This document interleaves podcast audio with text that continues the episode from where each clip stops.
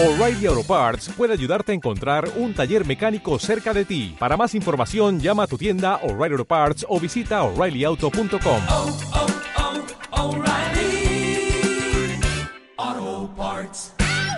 Juan permanecía día y noche al lado de la cama de su protector, rechazando la comida que de vez en cuando le ofrecían.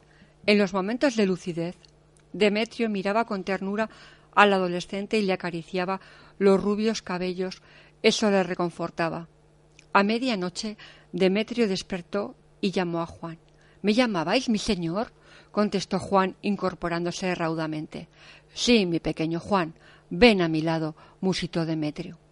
Una lámpara de aceite iluminaba tenuemente la estancia. Demetrio cogió la mano del muchacho y le murmuró Me queda muy poco tiempo, Juan. Este maltrecho corazón no aguanta tantas emociones. Antes de morir, quiero decirte algunas cosas. Tienes ya, según creo, trece años. Has dejado de ser un niño. Este ha sido el quinto invierno que hemos pasado juntos. Te he visto crecer más de un palmo y te he enseñado cuanto he podido, porque cuando te vi en el puerto del Cuerno de Oro, cuando descendiste de la barcaza que te traía del barrio de Pera, supe que eras el muchacho que esperaba. Has sido fiel y has aprendido pronto.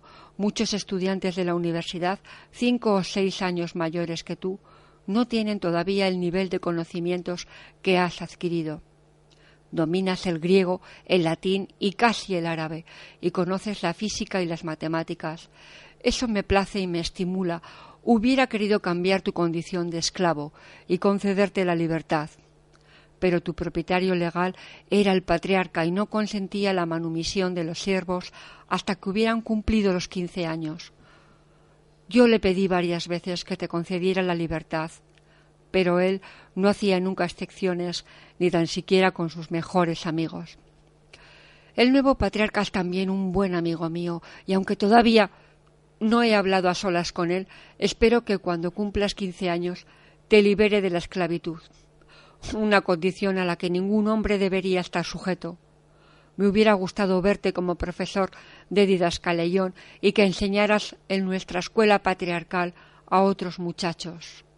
Demetrio se detuvo un momento para tomar aire y tras respirar varias veces prosiguió Voy a encomendarte una última tarea. Ve aquel armario y abre las puertas de la parte inferior.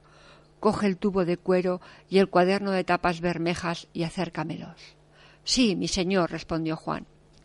Demetrio abrió la funda de cuero y sacó el rollo de papiro que contenía el tratado de astronomía de Aristarco de Samos.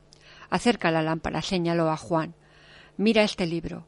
Lo escribió hace más de mil años un sabio llamado Aristarco y se guardó en la biblioteca de Alejandría hasta que se incendió.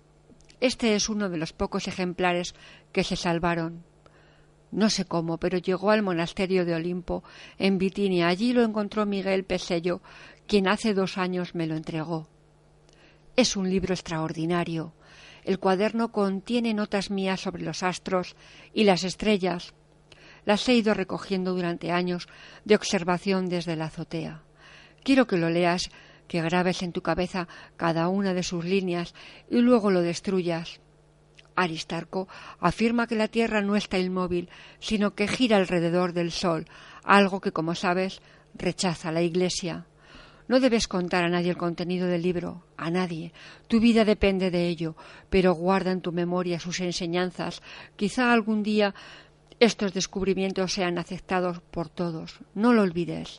En cuanto lo hayas aprendido, destrúyelo. Demetrio miró con intensa ternura al muchacho, le acarició el rostro y fatigado por el esfuerzo, le invadió un pesado sueño. Juan lo arropó cuidadosamente y le colocó las manos sobre el pecho. El primer rayo de sol penetró por la ventana de la habitación e incidió directamente sobre Juan, que rendido por el cansancio se había quedado dormido con la cabeza apoyada en la mesa. Miró hacia Demetrio y observó que el brazo izquierdo colgaba de uno de los laterales del lecho. Se incorporó sobresaltado y se acercó hasta la cama. El jefe de la biblioteca yacía plácidamente, como si estuviera descansando. Su rostro inmóvil parecía esculpido en piedra y dibujaba una sutil sonrisa. Juan supo entonces que su protector había fallecido. Se inclinó sobre él y le besó la frente. Dos perladas lágrimas recorrieron las mejillas del muchacho que se arrodilló a la cabecera para rezar por el alma del muerto. Acabadas las oraciones, se levantó, cogió el libro y el cuaderno de la mesilla y los guardó en su bolsa.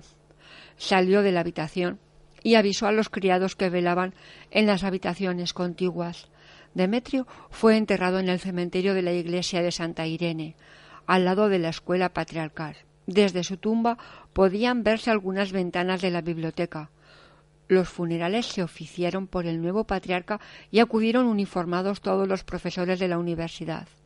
En la lápida de mármol, costeada por el capitán de El Viento del Ponto, se había grabado este epitafio: Demetrio Escopleustes, manantial inagotable de sabiduría. El Salón Dorado, José Luis Corral.